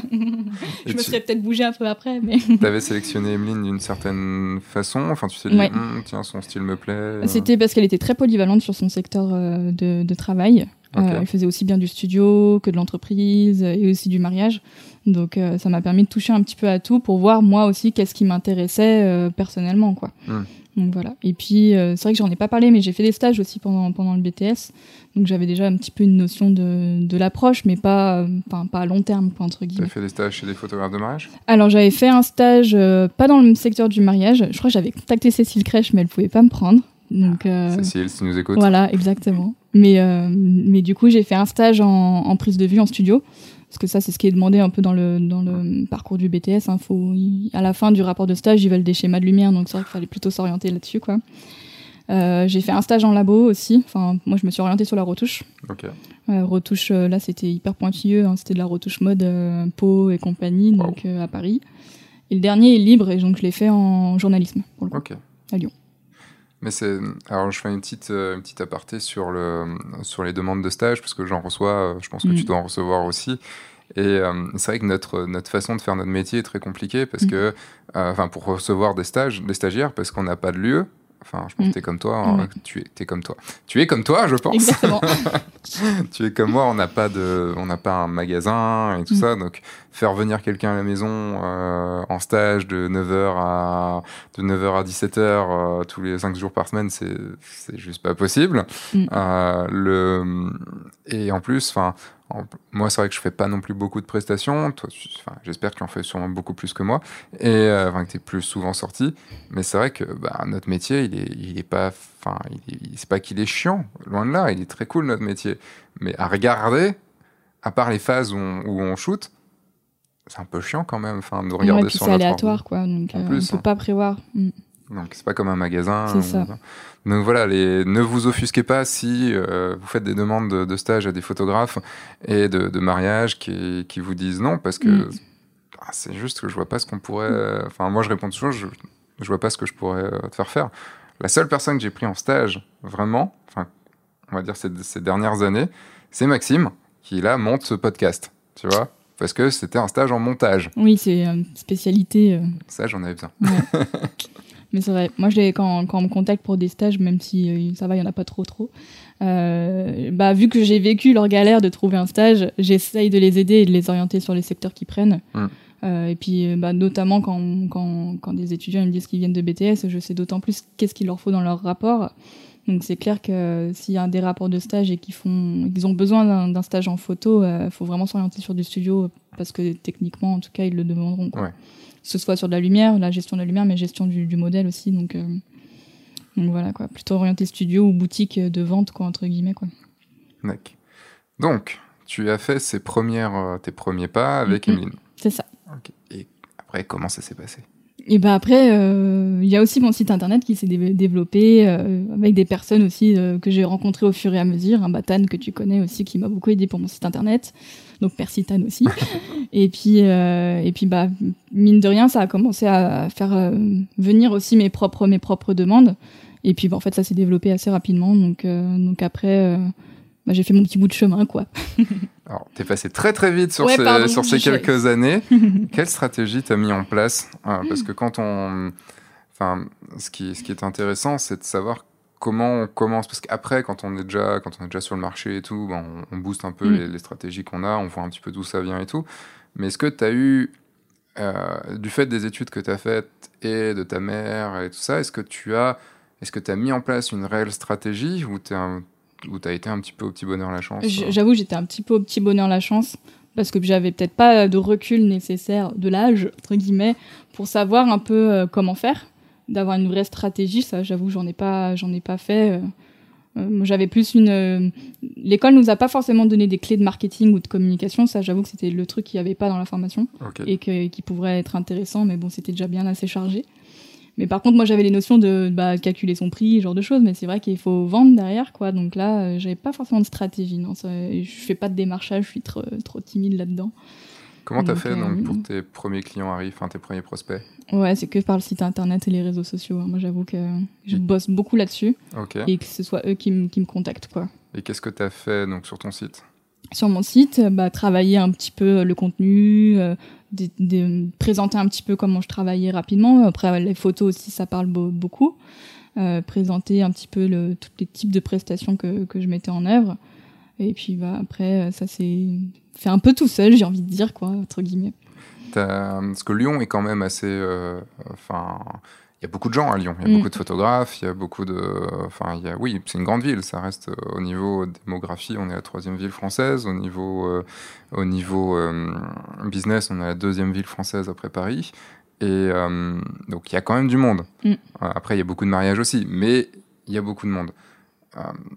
T'as eu l'impression que c'était difficile? Enfin, euh, Parce qu'en fait, j'entends beaucoup de gens dire Oui, mais bon, en ville, c'est compliqué, euh, il y a quand même beaucoup de monde, beaucoup de concurrence, beaucoup de tout ça, donc faire mon trou là, alors qu'il y a déjà plein de gens qui y sont, euh, je vais pas y arriver. Moi, je pense que j'ai fait un peu de tout en même temps. Donc, il y a eu le, fameux site et, compagnie. Et puis après, ben, en même temps, j'ai un peu développé le réseau photographe, on va dire, de rencontrer un peu plus de photographes sur la région, puis aussi avec les formations, on en rencontre. Et ce qui fait bah, qu'on a un peu c'est un peu formé un groupe entre guillemets que ce qui quand on n'était pas dispo sur une date et eh ben on proposait euh, en doublon entre guillemets. Donc c'est vrai que ça a permis aussi de de bah, d'être vu auprès des collègues et des confrères et puis bah de, de gagner sa croûte au final parce qu'on on était plus visible pour des potentiels clients aussi quoi. Ce qui est marrant, c'est que quand on, quand on s'est connu, mm. euh, bon, on, on s'est pas vraiment, vraiment connu, parce que, en fait, moi, c'est que ça commençait déjà au moment où je partais un peu du groupe et que et je m'isolais un peu dans, dans mon coin. Euh, mais euh, au début, je t'ai pas connu en tant que photographe pro. Mm. pour moi, tu étais Elise qui faisait des photos de. qui partait faire des photos de paysages, des choses comme ça. Et c'est vrai qu'il y a que plus tard où, pour moi, tu es devenu. Enfin, pas que tu es devenu, mais que, que je t'ai plus connu en tant que photographe pro. Et c'est dans ma tête, ça a toujours été la Elise qui, qui fait des photos de paysages. Qui va dans la montagne. C'est ça, qui, qui, part toute seule ou pas dans la montagne. bah, c'est vrai que sur Lyon, les premiers photographes que, que j'ai connus, c'était parce, parce que c'était plus sur des sorties de rando. Et, euh, du coup, bah, on m'a connu comme ça, quoi, entre guillemets. Et, euh, et puis bah, parallèlement, après, j'ai rencontré d'autres photographes dans le milieu du, du mariage où, où moi j'avais un petit peu envie de me développer aussi. Et donc ça c'est un petit peu de fil en aiguille euh, développé euh, principalement sur ce secteur-là. Mais en fait, je dis ça parce que euh, ça, t'es pas venu en frontal. Tu vois, t'es pas venu directement en disant voilà, je suis photographe de mariage, je cherche d'autres photographes de mariage avec qui on pourrait travailler ou autre. Il y a une histoire de, tu vois, de, je pense, de confiance qui, a, qui s'est instaurée parce que tu parce que tu venais pas chercher du business. Enfin, en tout cas, mm. c'est mm, enfin, voilà, du peu qu'on a pu se côtoyer. Pour moi, tu venais pas chercher du business, tu venais par les photos. Tu venais entre passionnés par les photos. vu de l'extérieur, tu vois, en y réfléchissant comme ça maintenant, euh, je me dis que c'est aussi ce qui ce qui peut permettre, comment dire, de, de, de créer un groupe plus soudé. Enfin, de pas créer un groupe, mais de créer des partenaires plus soudés. On va dire des, des gens que tu connais euh, de façon plus, enfin, plus forte, parce que il euh, n'y a pas eu, euh, tiens, euh, je, viens, je viens essayer de te gratter des clients. quoi. Mm. C'est, t'es, es venu par ta passion et il y a eu le côté business après. Oui, c'était plutôt se faire, se faire des, des, liens dans le milieu, un peu un, un soutien aussi, parce que bah, c'est quand même un solitaire, entre guillemets, le métier de photographe. On n'a pas des collègues avec qui échanger, quoi. enfin, en se faisant du réseau et en échangeant, mais on n'a pas le, collègue de bureau qui avait là en, pour, pour avancer. Et, euh, et, puis parce que je suis pas du genre à aller euh, gratter entre guillemets le business et l'amitié entre guillemets quoi. est-ce que est-ce qu'on peut dire aussi que ça t'arrangeait bien à ce moment-là puisque es, sûrement tes, euh, tes amis d'avant étaient étaient moins je pense au, moins dans les études donc faisaient moins de soirées donc tu avais besoin de, de, faire des soirées avec d'autres personnes et que les autres photographes étaient là? Oh non parce qu'ils sont ils étaient toujours dans la soirée mais je pense que j'aspirais à d'autres types de soirées. Moins alcoolisé peut-être. De ce que je me rappelle, les, soirées entre photographes à Lyon étaient quand même assez alcoolisées. Ouais, mais les soirées étudiantes, c'est quand même un autre niveau. ah ça, je connais pas, donc ça je peux pas te dire, mais je te crois. Est-ce que tu veux d'ailleurs un nouveau verre d'alcool? Euh, bah, Ma tisane est encore là, donc écoute. Euh, ok. C'est bon, bah, tant pis. C'est de l'infusion avec. Euh, non, non, c'est de l'infusion avec de la vodka dedans. Je préfère le rhum, mais bon. ah, oui, bon, bah, si tu veux, je le sors le rhum, il hein, n'y a pas de problème arrive, euh, donc tout ça, donc c'est entre 2000, on va dire, tout ça entre 2015 et, maintenant. Euh, à partir de combien de temps t'as pu te, as pu te dégager un salaire? Euh, Trois ans, je dirais. Trois ans? Ouais. Parce que pendant les trois premières années, j'ai bossé un petit peu à côté, soit en intérim ou avec un contrat à temps partiel pour bah, avoir un petit revenu de base, on va dire, pour vivre. Et puis, puis une fois que j'ai vu que la photo, ça, ça c'était rentable, on va dire rentable au point de se dégager un vrai salaire, quoi. Euh, bah là, j'étais 100% là-dedans, quoi. Tu faisais quoi à côté? Euh, Je travaillais dans le resto de mon papa. Voilà. Pistonné, Ouais. bah, on a monté l'entreprise en même temps, donc euh, on se soutient comme on peut. C'est un resto de quoi? Restauration un peu traditionnelle et savoyarde du fait de ses origines, hein, forcément. Faudra que tu me donnes l'adresse. Oui, bien sûr. Allez, fais la pub, vas-y directement. Exact. Pour des bonnes raclettes et des bonnes fondues savoyardes. et c'est où alors? 127 rue de Gerland à Lyon. Hum, et le nom? Au Château d'If. Ok, maintenant vous savez. Voilà. Le, euh, c'est, on est en plein été, mais la raclette, il n'y a pas de. Bah, vu le temps qu'il fait aujourd'hui, ça se fait quand même. Hein. Ouais, quand même, par contre, chaleur, c'est pas grave. Quitte à avoir chaud, autant avoir chaud. Exactement. Euh... la bonne bouffe. Le... Donc, comment, comment enchaîner là-dessus? Je sais pas. Débrouille-toi. Euh, donc trois ans. Euh, pour toi, c'était à quel moment euh, tu me disais jusqu'au moment où on se dégageait un vrai salaire? Ça a été quoi? Enfin, c'était quoi ton objectif? Tu avais un objectif ou c'est un moment où tu t'es dit ok maintenant c'est bon? Enfin, c'était quoi ton objectif financier? J'avais pas un objectif de salaire ou de, ou de chiffre d'affaires parce qu'après je pense que ça dépend tellement des uns et des autres de notre manière de vivre et de notre manière de consommer que mon salaire moi minimum pour ça serait le double peut-être pour quelqu'un d'autre. Donc c'était juste le but d'avoir des économies, de pouvoir payer mes charges euh, fixes, que ce soit perso et pro, et puis d'avoir un peu d'argent de côté en plus euh, de ça, quoi. du coup, c'était à combien de chiffre d'affaires? Euh, Je crois que c'était 20 000. Ouais, 20 000 là. Je me suis, j'ai dit, ok, maintenant on va faire que ça, quoi. Donc à 20 000, on arrive à peu, enfin, on est juste en hein. dessous. On est juste en, on est en dessous un SMIC. Ouais. À 20 000. Mais bon, vu que moi j'avais pas beaucoup de charges, j'étais en coloc, donc voilà, c'était ça commençait à être bon. Quoi. et puis au-delà, après, bah, appartement seul et compagnie. Quoi. Bien sûr. Euh, parce que c'est vrai qu'il y a toujours une espèce de. Enfin, t'avais pas de deadline. Du coup, tu t'étais mis une deadline quand même? Tu Non, tu t'es dit, j'y vais, j'ai le temps devant moi, de toute façon, je suis jeune. Et, euh, Ouais, c'était un peu ça, ouais. c'est vrai qu'il y a beaucoup de gens qui ont, euh, bah, qui ont des économies et qui brûlent aussi leurs économies mm. pour tu vois, se lancer. Donc il y, a quand même une deadline à, à savoir est-ce que il faut qu'à ce moment-là, je puisse me dégager le salaire qu'il faut. Quoi. Moi, j'avais pas d'économie, donc il fallait en faire. et on arrive donc en 2018 maintenant, trois ans après. ouais, fin 2018, 2019, quelque chose comme ça, ouais. Ok. Donc là, tu étais à combien de mariages? Une bonne dizaine, je dirais. Ok. À combien en moyenne? 1005 à peu près, quelque chose comme ça. D'accord. T'as eu du mal à augmenter tes prix?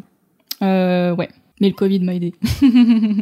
Mais si on parle avant Covid. Avant Covid, ouais, j'avais du mal. Pour une question de confiance en soi, je dirais confiance en son travail. Euh, j'avais vraiment du mal à augmenter mes prix et, à me dire non, mais c'est légitime, quoi, entre guillemets. Euh, hum. et puis.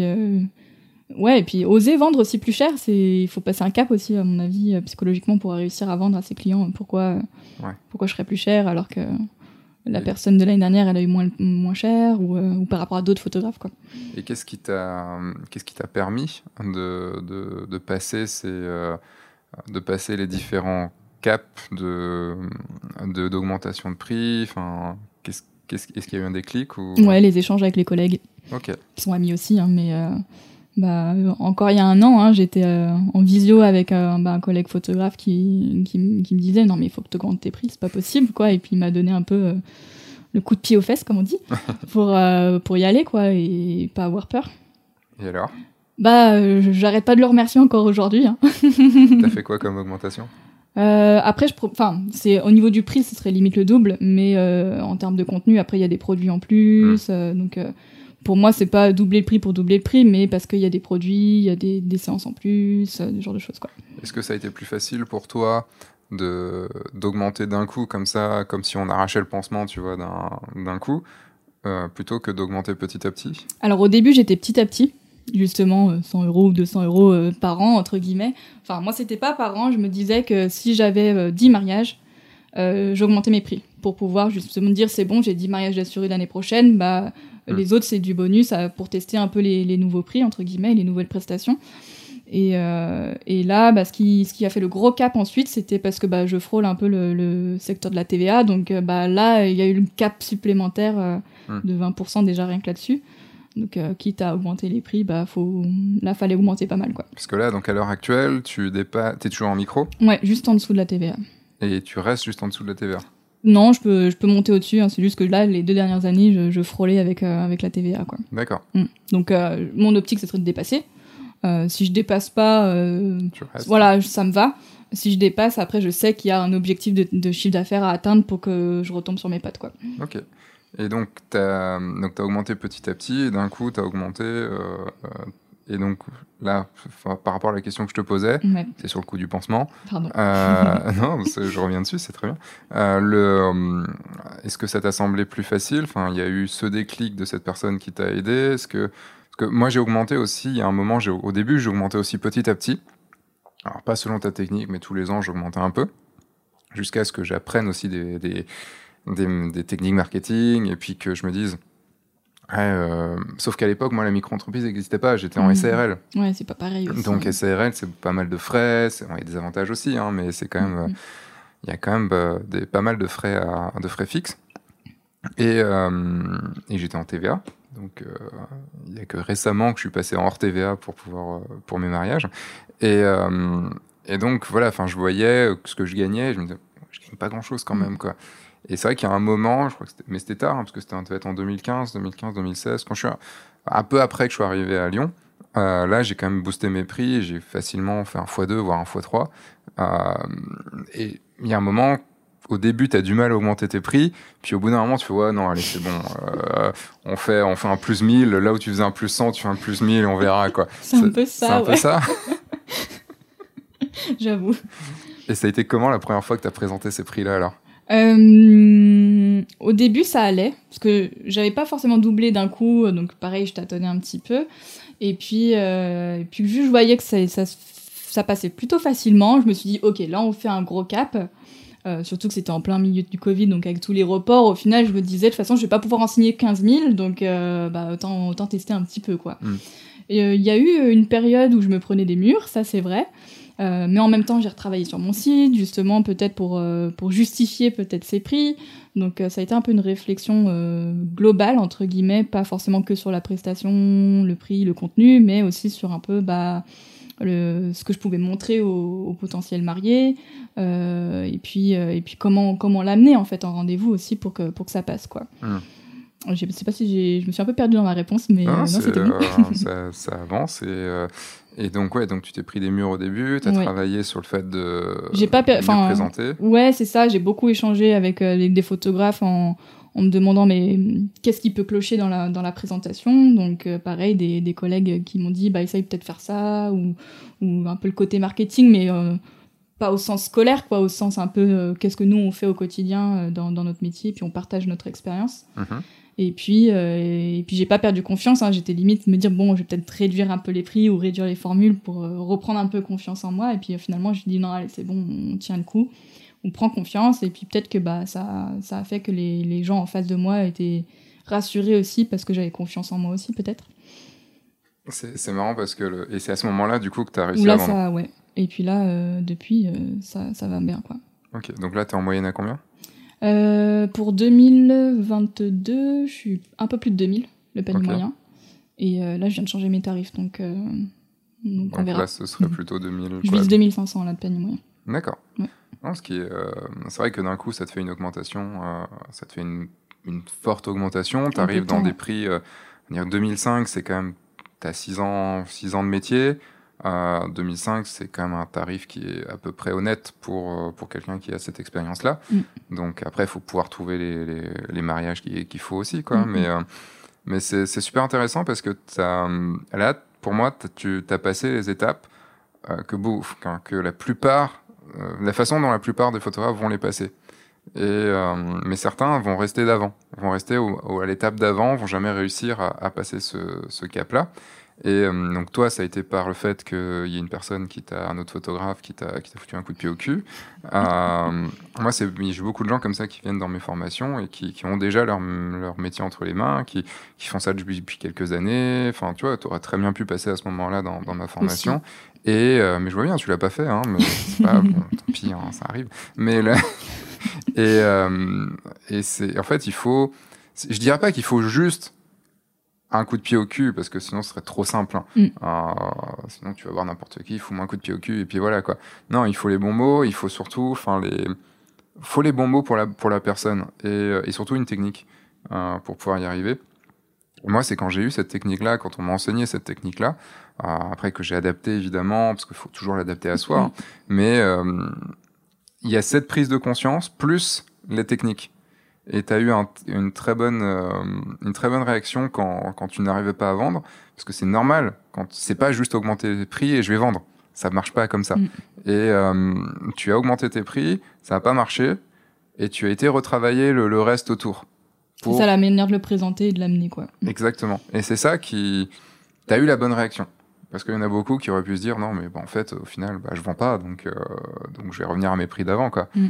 Ah ouais, mais on peut pas vendre à ces prix, euh, on peut pas vendre plus cher aux mêmes gens. C'est ça. Et puis il faut trouver les, les, bonnes personnes adaptées aussi aux, formules, quoi. Enfin, aux prestations. Je pense que c'est le plus dur parce qu'au début, je me prenais des portes parce que euh, parce que c'était pas adapté, je pense. Hmm. Ce qui est drôle, c'est que le c'est le Covid du coup qui t'a qui t'a permis ça. Ouais, ça m'a fait prendre conscience que mon travail avait peut-être une valeur. Et comment? Bah, ça a été compliqué quand même cette période de, Covid, euh, au niveau relationnel, euh, que ce soit avec les clients ou même personnel. Enfin, il y a eu beaucoup de remue-ménage entre guillemets, de remise en question sur euh, sur ma pratique, euh, sur comment comment présenter les choses. Et, je pense que je suis arrivée à un stade où j'ai pas envie de signer pour signer, que j'ai vraiment envie de choisir les clients, choisir les prestations que j'ai envie de faire et pour les faire bien auprès de auprès des mariés quoi. Hmm.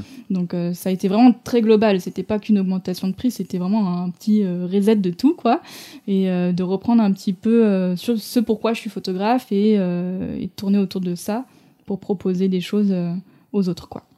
C'est un peu passé, on va dire, de l'âge adolescent à, l'âge adulte. Hein. Peut-être. Non, en fait, c'est vraiment comme ça que moi je le vois. Euh, y a, tu vois, on, lance son entreprise, on est bébé. Bah, c'est ça. Hein. on sait pas quoi faire. D'autant plus à 20 ans. Hein. c'est ça. Et, encore, toi, tu as, eu ta mère qui t'a dit mm. euh, fais, un, fais un business plan, étudie le truc. Mais la plupart des gens, euh, comme moi, on arrive. Non, non, mais je me mets à mon compte. Mm. Alors, je l'ai fait, mais je savais pas trop pourquoi, hein, j'avoue. Oui, mais tu l'as quand même fait un petit peu. C'est vrai. Et moi, j'ai lancé le truc comme ça, quoi. on est la plupart à, à lancer les choses comme ça. Donc, on est bébé, c'est totalement bébé. Ouais, aller là-bas, il est trop bien. Et après, on, doit faire ses tarifs, on doit faire tout ça. Donc là, on est plus dans la période adolescente. On, ouais, je vais faire des choses comme ci, comme ça, et puis tout ça. Et il y a un moment, on se dit, bon, ok, je vais me former, je vais euh, regarder à droite à gauche, je vais m'affirmer, je vais faire des choses comme ça, et je vais devenir adulte. Et il y a ce, cap-là. et c'est ça qui euh, Et après, donc, bah, c'est tout nouveau du coup pour toi, puisque mm. c'était c'est depuis un an, on va dire. Ouais, c'est ça. Euh, pour moi, le reset, il est depuis l'année dernière. Ouais, ouais donc euh, t'as pas encore eu le. Puisqu'on là, on est, en, on est en juin, on est fin juin 2021, mm. donc c'est les, les, mariages reprennent là. On croise les doigts pour la quatrième vague, mais le, mais voilà, on a re eu un été qui est à peu près, on va, à peu près normal. Mm. Tu vas pouvoir appliquer vraiment tout, tout le fruit de, de, ce, de ces un an euh, maintenant. C'est ça. Ouais. Non, c'est euh, c'est super intéressant de, de voir ce, de, de, voir cette évolution parce que tu là, bah, ce sera drôle de voir dans 10 ans jusqu'où tu es arrivé, comment euh, jusqu'où tu veux aller aussi parce que c'est un parce que c'est est-ce que tu sais déjà à peu près là où tu veux aller en termes de tarifs, en termes de Je pense pas que j'ai envie d'aller bien plus haut en termes de tarifs parce que je suis à l'aise aussi avec les clients euh, qui me contactent. Mhm. Donc je sais pas si je serais à l'aise pour travailler avec d'autres types de clientèle. Là, je me sens bien, quoi. Ouais. Donc est-ce que j'ai envie de d'aller au-delà? Je, je pense pas. Enfin, actuellement, c'est pas mon état d'esprit. Je suis bien, je suis bien avec les clients que, que j'ai actuellement. Mm. Donc euh, après, je pense que c'est plus maintenant mon objectif, c'est de trouver un équilibre entre euh, vie perso et, euh, et vie pro, quoi. Ok. Donc d'où le fait aussi que j'ai un peu tout remanié ces tarifs et ces prestations, parce que le but, c'est comme je disais, c'est pas de signer pour signer, quitte à faire moins de mariages, mais des, des, des choses bien, des, des belles prestations euh, pour, euh, Mm. pour gagner un petit peu de temps libre aussi. Ok. Parce que là, c'était, t'étais dans un moment où tu bossais beaucoup trop Ouais. pour, euh, pour le- les sous que tu ramenais. Quoi. On revient sur la partie shooting. Est-ce que le fait que tu fasses beaucoup de photos de paysages, euh, est-ce que c'est quelque chose que tu as incorporé dans le mariage? Est-ce que tu, euh, tu as voulu lier les deux? Euh, c'est en cours, enfin j'essaye en tout cas, j'aimerais le faire davantage. Ok. Euh, mais déjà, alors, je vais parler du site internet par exemple, parce que je sais qu'on voit beaucoup, euh, bah, faut séparer un peu les thématiques. Moi, j'ai pris le parti pris de pas les séparer, Ok. par, pour cibler mes clients justement, euh, les futurs mariés qui me contactent, et bah, ils sont très connectés nature et voyage, et donc c'est pour ça que j'ai préféré laisser cette partie sur mon site pour montrer bah ouais que, que j'ai cette part là de photos de nature photos de de, de montagne ou, ou, ou autre et que j'aimerais aussi un peu plus l'incorporer dans, dans mon travail auprès des auprès des clients quoi. Et comment? Et bah en fait vu ce que je le que je le mets en place sur mon site qui sont qui c'est visible par les mariés et compagnie bah en fait naturellement j'ai plutôt des clients qui sont très branchés nature donc euh, mes séances photos elles sont toujours en, en plein milieu de la nature euh, et c'est ce qu'ils recherchent en fait c'est ce qu'ils veulent après euh, j'aimerais bien me développer un peu plus en montagne Mhm. donc là il faut encore que je travaille dessus pour pour aller dans ce secteur Et c'est quoi ta stratégie? Euh, bah là, j'ai fait un petit peu des shoots d'ailleurs en montagne, donc euh, ça va être de communiquer là-dessus hein, déjà euh, principalement. J'ai pas encore de stratégie en fait, j'avoue que j'en ai j'en ai pas en fait. déjà, c'est de, de parler de ça, de, de communiquer là-dessus déjà dans un premier temps. Ok. Parce que c'est euh, c'est marrant encore que là, tu, tu n'aies pas forcément réfléchi à une stratégie. Maintenant que tu es Mm. adulte, Il faut des tra- stratégies.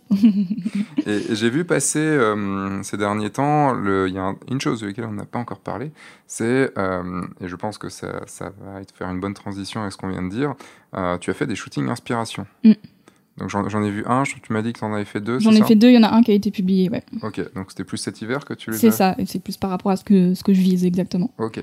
Euh, donc tu as une stratégie par rapport à ça, enfin, si tu es arrivé sur ces, euh, sur ces shootings inspiration. Ouais, c'est ça. Bah, c'était aussi envie de, de rencontrer d'autres professionnels du milieu du mariage, parce que c'est vrai que j'étais très, très en contact avec des photographes de mariage, mais pas forcément avec bah, les autres prestataires au final, Ok. parce qu'on est quand même une sacrée équipe au final.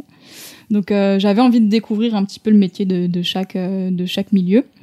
Et puis, bah, vu qu'en plus le projet était en, plein milieu de la montagne en hiver, bah, ça m'a parlé euh, à 100%. Quoi. Donc tu es arrivé sur ce projet-là en fait. C'est ça, en fait, bah, c'est une wedding planner qui, est- qui était sur le projet, et c'est elle qui m'a demandé si je voulais participer. Donc quand, quand elle m'a présenté le truc, je fais bah ouais, bien sûr, quoi, que je suis là, carrément. Le, comment ça s'est passé? Parce que, enfin, moi j'ai mon opinion sur les, euh, sur les shootings d'inspiration. Euh, Est-ce que tu peux nous, mais on en parlera sûrement juste après. Euh, les gens, les gens qui écoutent ce podcast savent très bien ce que ça veut dire quand je dis j'ai mon opinion là-dessus. Je me fais l'idée aussi. tu sais, généralement c'est pas, c'est pas bon généralement. c'est comme la désaturation partielle, quoi. Alors peut-être pas à ce point-là, mais on n'est pas loin.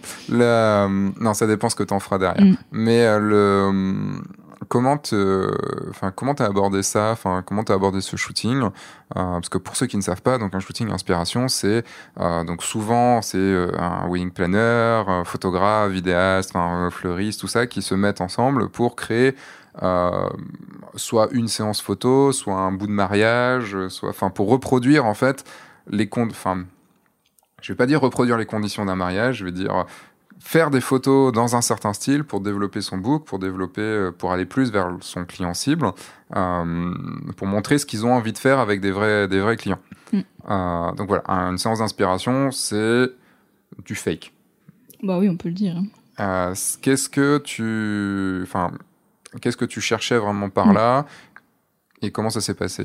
Bah Déjà, ce que j'ai beaucoup aimé dans, dans l'approche de, de l'organisation par la wedding planner, c'est que euh, déjà c'était un vrai couple. Donc euh, pour moi, c'était la base. Je voulais pas faire un shoot d'inspiration avec deux inconnus parce que bah ça collait pas euh, par rapport à mon travail non plus. Hein, faut, mm. faut, se, faut se l'avouer. Parce que souvent c'est on prend deux mannequins. Bah c'est ça. donc il y a rien. Enfin il se passe rien émotionnellement parlant. Hein, il y a pas d'amour quoi entre guillemets. Ou, en tout cas c'est mimé. voilà c'est ça. Et là c'était un vrai couple. Ceux qui jouaient les témoins c'était les vrais amis des mariés. Et, euh, et, puis après, bah, on a fait des rendez-vous visio pour euh, pour voir un peu leur gars, comment ça, enfin un peu l'histoire, l'esprit aussi des, bah, parce qu'ils étaient déjà mariés pour le coup ce couple-là. Ils étaient déjà mariés et du coup, vu qu'on mettait en scène aussi une cérémonie mhm. euh, laïque en plein milieu de la montagne, j'ai dit mais pourquoi on ferait pas un renouvellement de vœux? Et en fait, bah ils ont carrément matché avec l'idée et, et c'était hyper naturel et authentique du coup parce que tout le monde s'est mis à pleurer vu que c'était des. Je leur ai dit bah tant qu'à faire, on fait les mariés, enfin les mariés qui étaient mariés mais qui allaient jouer le mariage, et ben ils ont écrit les, leurs vœux quoi. Ou au moins euh, l'idée c'était de, de, les faire euh, participer à cette cérémonie là quoi, pour que ça leur représente et que ça fasse les photos aussi en adéquation euh, avec mon travail et puis avec l'esprit du shooting quoi. Et vous avez laissé la journée couler ou c'est euh, ou il y a eu des arrêts, il y a eu des euh... il y a eu enfin c'est vrai que c'est un shooting inspiration, c'est un peu tout en même temps, entre guillemets, si je puis dire. Parce qu'il y avait la partie préparatif aussi. Euh, pendant qu'il y a eu les préparatifs, bah, les personnes ont installé la table, ou au moins la cérémonie, parce qu'il y avait une cérémonie. Et puis. Euh... Enfin, ma question, c'est plutôt est-ce que ça a été. Euh, euh, genre comme un film, tu vois, où c'est il y a des scènes, peut-être pas millimétré, peut-être pas à ce point-là, mais il y a des scènes allez, on lance la scène, attends, on la refait. Enfin, tu vois, est-ce qu'il y a eu des choses comme ça ou est-ce que ça, euh, vous avez plutôt dit, ok, maintenant c'est les préparatifs, on fait comme si c'était des vrais préparatifs et tout Dans l'ensemble, ça a plutôt coulé euh, naturellement parce que je pense que que ce soit, on était deux photographes et il y avait un vidéaste et vu qu'on était un peu tous dans le même euh, dans le même mood, on n'a pas eu forcément besoin de, de refaire des trucs. Bon, il y a eu deux trois fois, on s'est permis pour pour de la communication ou pour le film de, de, refaire deux trois scènes, mais dans l'ensemble, ça s'est quand même plutôt découlé naturellement, quoi. Ça, c'était super appréciable. Ouais. Et qu'est-ce que tu vas en faire du coup derrière de ces photos? Euh, bah, il faudrait que je publie un petit peu les images euh, déjà pour parler de leur histoire parce que pour le coup c'était vrai comme je disais un vrai couple et puis avec une vraie histoire.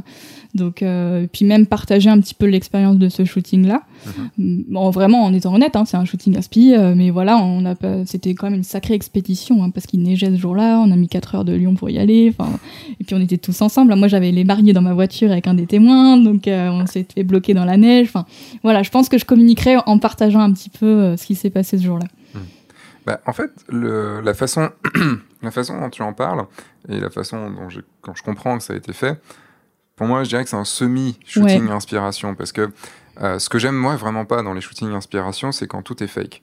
Mm, comme tu dis, si on a des mannequins, tout ça. Mais euh, surtout, si on arrête les choses, on reprend, on arrête, on reprend. Attends, non, non, là, le bisou, il allait pas, on va le refaire. Mm. Pour moi, ça ressemble plutôt à une séance photo que tu aurais pu euh, offrir tu vois, ce qui nous est tous arrivé, d'offrir un de tes couples, euh, de dire voilà, on, je veux avoir des photos en montagne, et ben ce qu'on va faire, c'est que bah, je vous offre la séance photo et puis on va la faire en montagne. C'est une vraie séance photo, sauf que tu mm. t'es pas payé.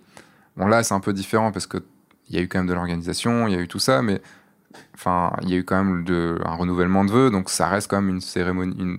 C'est plutôt, ben venez, on va faire votre cérémonie de renouvellement de vœux et puis. C'était un peu euh, ça, ouais. Mm. C'était un un elopement mais en offert entre guillemets. Et euh, mais tout le monde a été impliqué au final puisque tout le monde a participé euh, de, de, sa poche entre guillemets. Donc voilà enfin c'est un peu un entre deux mais mm. il y a surtout un truc que tu as dit aussi qui est, qui est pour moi très important sur les shootings inspiration c'est être honnête avec les avec nos clients. Et euh, je vois trop de gens qui mettent des photos dans leur book des photos prises sur des workshops des photos prises lors de shooting, de vrais shootings d'inspiration, là, où en gros c'est des mannequins, c'est tout ça, ou, ou juste euh, une nana qui est en habit de mariée, et qui est pas du tout mariée, euh, qui a souvent même pas l'âge de, des, mariés, pas l'âge de pas se marier, hein, mais pas l'âge de se marier, mais c'est rare qu'on ait une nana de 23 ans qui se marie dans nos, dans, nos clients, on va dire, quoi. moi je commence à en avoir, mais... Des 22, entre 20 et 25 ans? Ouais. D'accord. Ça m'est jamais arrivé peut-être parce que je suis jeune aussi, donc. Euh, peut-être. Peut-être. Mais euh, non, moi, je suis, c'est vrai que moi, je suis plus aux alentours de la trentaine. Euh, alors, moi, ils ont. Ans, quoi. Je crois que la plus jeune avait ouais, 23, 23 ans, 22 ou 23 ans. La moyenne, elle est entre. Maintenant, aujourd'hui, la moyenne, elle est entre 26 et 30, 32, quoi, ma moyenne. Ok. Et d'accord. Mais en fait, c'est des photos où tu sais que c'est pas, enfin que ça peut pas être vrai. C'est trop Mm. beau pour euh, pour que ce soit, enfin, tu sais très bien qu'un jour J, ça peut jamais se passer comme ça. ça. tu vois. et, euh, et en fait, c'est les- vraiment les gens qui se vendent là-dessus et en disant non, non, mais c'est vrai. Et tu vois, directement, tu pars sur une euh, sur une malhonnêteté Mm. envers ton client. Et, et ça, je trouve, enfin voilà, c'est ma réaction par rapport au, au shooting inspiration et, et le, la façon dont tu l'as raconté. Voilà, pour moi, c'est un, c'est ouais, c'est semi inspiration. C'est Mm. vraiment, c'est tant, qu'en- tant, tant que tu, tu le dis ou c'est le truc qui était euh, un peu organisé, voilà. Enfin, mais comme on pourrait un peu organiser nos mariages aussi, tu vois. C'est ça. Sauf toi qui ne fait, qui n'organise pas les choses et qui. Euh, mais on fera sûrement des. euh, il faudrait que j'invite un jour un, un photographe ou une photographe qui, qui, qui, qui s'est beaucoup basé là-dessus et qu'on puisse en, en discuter. Mm. Ça risque de faire un beau débat. ouais, c'est vrai. En tout cas, je regrette pas l'expérience. Je pense pas que j'en ferai euh, beaucoup. Mhm. Mais euh, ne serait-ce que pour connaître un peu déjà les autres professionnels du milieu, ça, je trouvais ça super euh, de voir un peu bah, tout le- chacun notre vision du mariage. Et puis en plus, c'était en pleine période Covid, donc on s'est tous serré les coudes, même si on n'était pas du même. Avec les gestes barrières. Ouais, c'est ça. Bah justement, les coudes, ça devrait aller. Mais justement, pour s'entraider dans, ce, dans, ce, dans cet événement-là, euh, Mm. même si on fait pas le même métier, quoi. Mais c'est vrai qu'un d'un point de vue juste d'un partenaire, euh, bah, c'est le meilleur, un des meilleurs moyens d'aller euh, d'aller se lier avec d'autres partenaires, de bah, te lier avec un wedding planner, te Mm. lier avec un vidéaste, te lier avec euh, fleuriste, coiffeur, tout ça, et de pouvoir après se- s'envoyer des, des clients et tout ça. C'est vrai que c'est un- une très bonne manière de- de- de- d'aller chercher des partenaires. C'est vrai. Puis même à défaut de, de faire un partenariat business, bah, je trouve aussi même psychologique euh, de partager sur notre secteur d'activité, euh, c'est Mm. intéressant. Quoi. Tu te sens. Ça, ça revient beaucoup depuis, euh, depuis le début. Tu te sens isolé dans ce, dans ce métier? Euh, parfois, ouais, on va pas se mentir, hein, c'est quand même assez, euh, assez déroutant d'être constamment tout seul dans notre métier. Mais, euh, mais mine de rien, il y a quand même une grosse communauté au niveau des photographes, en tout cas sur Lyon, il y a quand même pas mal de monde. Mais ça reste un peu virtuel, c'est pas forcément euh, on se fait un resto euh, tous les trimestres euh, entre collègues, entre guillemets. Enfin, peut-être que ça se fait par rapport à d'autres groupes, mais je trouve qu'il y a peut-être pas assez de contact physique, bon, peut-être avec le Covid aussi, hein, mais, Ça n'a pas aidé. Ça, c'est mais sûr. ça reste derrière un écran, quoi. Ok. Toi, tu fais comment alors pour te. parce que moi, c'est vrai que de mon côté, je suis très solitaire. Donc, Mm. euh, j'ai pas besoin, en fait, de, tu vois, de Puis j'ai mes élèves aussi, avec qui je communique beaucoup. Et voilà. Donc, euh, j'ai pas besoin d'aller tout le temps, enfin, pas tout le temps, mais d'aller parler avec d'autres personnes, d'aller tout ça. Euh, comment tu fais donc pour. euh, tu parles de rester virtuel et tout. Comment, comment tu fais pour, pour discuter avec d'autres créer Ouais, ce lien Le lien, euh, bah déjà, c'est de prendre des nouvelles régulièrement, d'échanger sur des thématiques. euh, ça, c'est plus côté professionnel pour le coup. Et puis, bon, là, c'est vrai qu'avec le Covid, pour organiser des choses, des repas ou quoi, c'était un peu compliqué. Mais, euh, mais ouais, après, c'est- de se faire une bouffe ou un apéro, et puis, Mm. puis d'échanger, que ce soit perso ou pro, hein, d'ailleurs. Mais tu, ce que je veux dire par là, c'est que tu as créé, t'as créé ton petit groupe. Non, je suis pas très groupe, moi, j'avoue. ok. Je suis plus euh, contact par-ci par-là. Après, il y a, il y a hum, des collègues photographes euh, femmes, pour le coup, qui, euh, qui avaient monté un groupe et puis qui, dernièrement, m'ont intégré au groupe. Donc, c'est vrai que ça fait aussi un gros, euh, gros support de soutien. Hmm. Ça, c'est appréciable. Surtout que j'étais beaucoup en contact avec des photographes hommes. Donc, d'avoir aussi la vision de, de la femme photographe, c'était intéressant. Et ça l'est toujours, d'ailleurs. Bah, surtout qu'il y en a beaucoup. hein, donc, euh, Ouais, c'est vrai. On n'en Ouais. parle pas forcément beaucoup. bah, après, on- alors, si, on, commence à aller sur le le côté débat. masculin, féminin, on n'est pas dans la merde. Mais euh, oui, après, c'est vrai qu'on en entend plus. Plus on entend plus parler des mecs, peut-être qu'ils se mettent plus en avant aussi. Peut-être. Après, je le vois Ah. aussi par rapport au milieu de la nature, de la montagne et compagnie. Là, c'est hyper masculin, quoi, pour le coup. Ouais. Et c'est très rare. Enfin, c'est plus délicat de mettre en. Enfin, je le vois en tout cas. euh, On met plus facilement en avant un photographe homme que femme dans ce milieu-là, quoi. Ok. Et T'as une raison là-dessus ou- Non, je pense pas. Je sais pas du tout pourquoi. Ouais, c'est- compliqué. ce- Dans ce podcast, j'essaye d'accueillir autant d'hommes que de femmes, ce qui est pas évident, euh, ce qui est pas totalement évident. Euh, après, je vais pas non plus euh, changer ma programmation juste pour avoir de la parité totale, parce que des fois il y aura plus d'hommes, des fois il y aura plus de femmes. Enfin voilà, c'est en fonction aussi des gens et tout quoi. Mais euh, c'est- pas évident de, de trouver aussi des. des- J'ai l'impression qu'il faut forcer un petit peu plus les, les, femmes à accepter de venir sur le podcast, d'accepter de se livrer et tout ça, il y a un petit côté peut-être plus, je sais pas si c'est pudique ou, ou pas forcément. Enfin, je, je saurais pas dire trop quoi. Et mais pourtant, il y a enfin des choses tellement intéressantes. Enfin, tout le monde a des choses à partager, que ce soit homme ou femme, on s'en fout en fait. Quoi. C'est juste tout le monde a des choses à partager, des visions des choses et tout, et des problématiques, des, euh, des, des, visions, enfin, c'est des solutions. Euh. Donc bon. Bon, on va pas partir sur ce truc-là parce que on n'a pas fini sinon. Voilà, on n'a pas fini et je sens que ça va faire bouillir quelques quelques personnes. Euh, eh bien, on va terminer ce podcast par les trois questions de fin que je n'ai pas révisé. C'est pas grave. Freestyle, moi, toujours. Eh ben oui. Euh, on, a, on, a parlé, on a parlé de technique, mais on n'a pas parlé matos. Mm. Euh, quel est ton, en mariage, quel est ton objectif favori? Euh, Focal? Oui. J'en ai deux. bon, allez, vas-y. Le 35 et le 50. 35 et 50 mm. Que tu utilises en même temps ou mm, bah, J'ai toujours les deux, les deux boîtiers autour de moi. J'ai un boîtier avec le 1635 où j'utilise principalement à 35 et l'autre boîtier euh, à 50. Quoi, un vrai 50 ou... Ouais, ouais. Ok. Donc oui, donc 1635 quand même. c'est. Euh, Mais je suis très, la plupart du temps, je suis à 35. Quoi. Et pourquoi tu prends pas un 35 Bah parce que ça me fait doublon et puis que c'est une optique que j'adore aussi. Donc euh, pour moi, j'ai ça pas trop d'intérêt de racheter un 35 en plus. quoi. D'accord. Ah, bah, l'ouverture quand même, parce que sur le 16-35, il est moins ouvert que le 35. Euh. Ouais, mais à 35 mm, je cherche pas forcément à avoir une, une ouverture euh, de folie, quoi. Ah, c'est plus en soirée où il y a peut-être besoin de plus de lumière et autres. Ouais, ou même quand en vin d'honneur, euh, j'aime bien être dans le tas de la discussion et puis prendre des photos sur le vif où il n'y a pas forcément besoin d'être à grande ouverture, quoi. Même si je le suis beaucoup, mais. C'est marrant que tu sois au 35 et au 50 parce que ce que ce que je préconise souvent, c'est enfin, pas que je préconise, c'est qu'il y a juste pour moi il y a deux photographes. Il y a le photographe qui est en 24-50 et le photographe qui est en 35-85. Parce que pour moi le 35 et le 50 sont tellement proches en termes de, bah, de focale que de ce qu'on voit vraiment dedans que je trouve que les deux font, font doublon. Euh, comment toi tu gères le fait de, enfin est-ce que ça, est-ce que Comment tu gères ça ouais. Mm, mm. Le 50, je vais plus l'utiliser pour du portrait, euh, notamment pour la séance couple, mm-hmm. pour des petits groupes, vraiment, euh, ils sont quatre, quoi. Les, les mariés, puis peut-être les frères et sœurs à côté, enfin des petits groupes.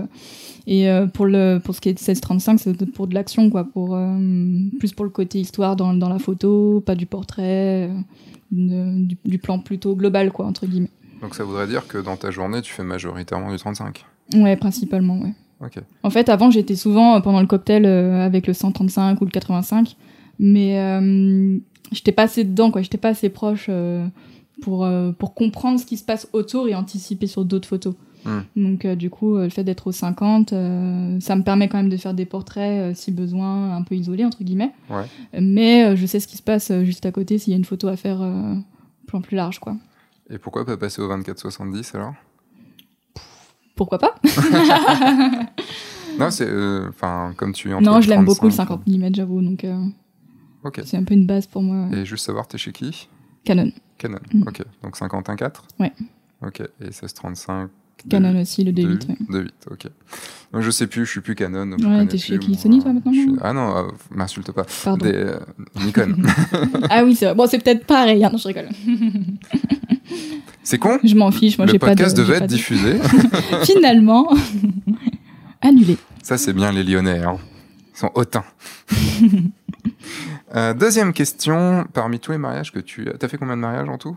Euh, je sais pas, une cinquantaine plus. Je sais pas, honnêtement, je, je compte pas trop. Mais... Bon, c'est à la louche. Ouais, hein. à peu près, quelque chose comme ça, 70 peut-être, je sais pas. Quel a été le meilleur moment que tu aies vécu?